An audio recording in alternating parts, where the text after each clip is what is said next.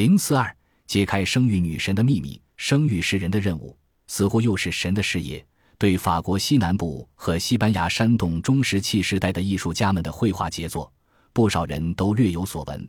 这些以猎物为主题的洞穴壁画，留在那里已有三万多年历史，仍然光洁如新，令人叹为观止。具有同样历史的生育女神的石雕，因鲜为人知而更令人惊叹。那些石器时代的雕像，可以说是人类最早的雕刻作品。他们在伊比利半岛至俄国南部的广大弧形地带，整个欧洲大陆地区都有发现。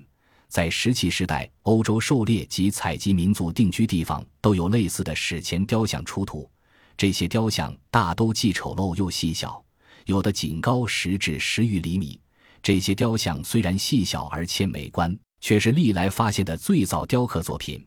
这些雕像用兽骨、象牙或软石制成，外表形状怪异。大都为人形体，现在的人或许认为造型欠美观，而当年在这些雕像的创作者们看来，当然觉得美丽的很。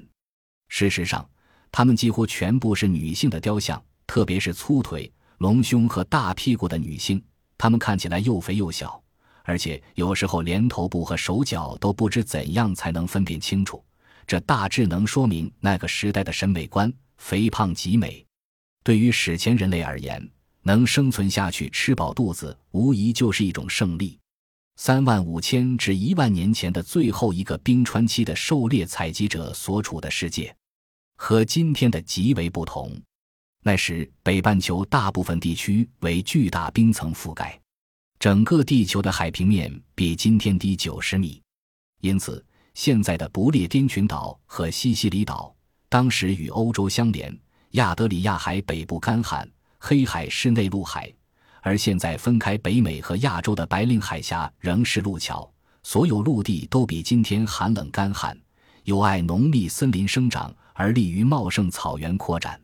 今天北欧那些土地肥沃的地区，那时只是富集带荒地。但像法国西南部考古发现疾风的地中海地区，气候较为温和，有点像今日的瑞典或加拿大部分地区。欧洲各大草原有无数的猎物，野牛、毛犀牛和长毛象，驼鹿更是数目众多的动物，今天却已灭绝。至于驯鹿和北极银狐，已向南游荡远至比利牛斯山的地方。因此，至少就欧洲来说，石器时代的人类拥有他们所需的一切肉食、毛皮、兽骨和象牙，在这片遍布野生动物的广阔土地。每群人类不过二十至三十名的一群群游牧民族，到处漂泊，在一个地点定居数月或数年后，接着继续迁徙。这样的生活使我们对在奥地利发现的实质生育女神的身份产生了疑问，因为她手脚短小，既不利狩猎生活，也不利经常迁徙。他们肥胖无比的体型已不像是一名劳动者，应当是非从事狩猎采集的人，是富有者的象征。它反映了那个时期男人对女性美具有独特的观念，才做成这样的雕像，以表示倾慕之臣。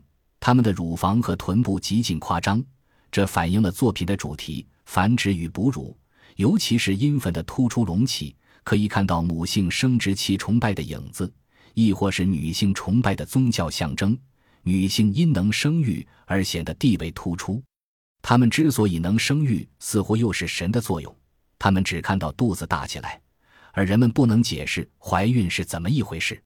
这种看法与史前的历史比较接近。对这种过分凝肥、臃臃肿肿的女性雕像，也可以做这样的解释：即制作这些雕像的年代为三万五千至一万年前，其实是为最后一个冰期。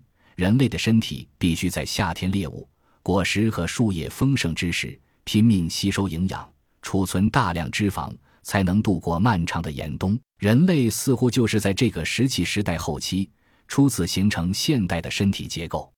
所以，建造毕生之所，以致埋葬死者等等人类特征，按推测也是在这个时期发展起来的。最重要的是，这时的人类具备理性思考能力，兼或有发明创造的本领。中国古代的大禹治水成功后，人们降丘宅土。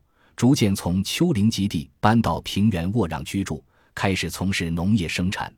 这些狩猎采集者，当天气恶劣，无法在旷野进行活动的时候，可能就围在篝火边取暖，或在洞穴中烧烤食物。他们蹲坐在火旁，为了不使双手闲置，找些事做，把兽神的指引或美好的梦想一点点地刻出来。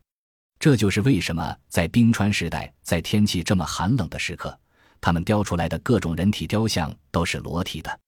从裸体像的造型来看，他们不是对身边物体的临摹，因为他们的肢体舒展笔直是按人体结构雕刻的，有明显的创作和想象的成分。这便是我们为什么判断有宗教象征可能的原因，因此给他们起名为生育女神。这些生育女神雕像多数没有面孔，也无显著的面部特征，所以面部的意义远不如生殖器重要。但是也有少数的雕像风格迥然不同，在法国就曾发现一件发型优美典雅的细小象牙女雕像，另一件在捷克斯拉夫发现的象牙雕像。嘴巴刻成微歪模样，好像是面部的神经受损所致。考古学家还认为，这具歪嘴雕像可能就是在附近发掘出土的一个女人的真正容颜，因为这个女人头骨左面也是有损伤的。如此说来，她就是一个重要人物。现代澳洲狩猎采集者制作的艺术品亦提供了证据，证明为族人心目中特别重要的人物雕刻肖像和保留肖像。是源远流长的传统，而且前面的女性雕像也都有写实的痕迹。生育可以说是那个时代最重要的事。当时人的死亡率极高，要想保证种群的延续，就必须要有极强的生育繁殖的能力。巨乳肥臀是现代的审美和趣味标准跟远古的不同所致。重视巨乳和阴粉的雕刻亦证明了重视繁殖的愿望，同时。这些雕像也可能反映当时一般女性都有臀部过肥趋势。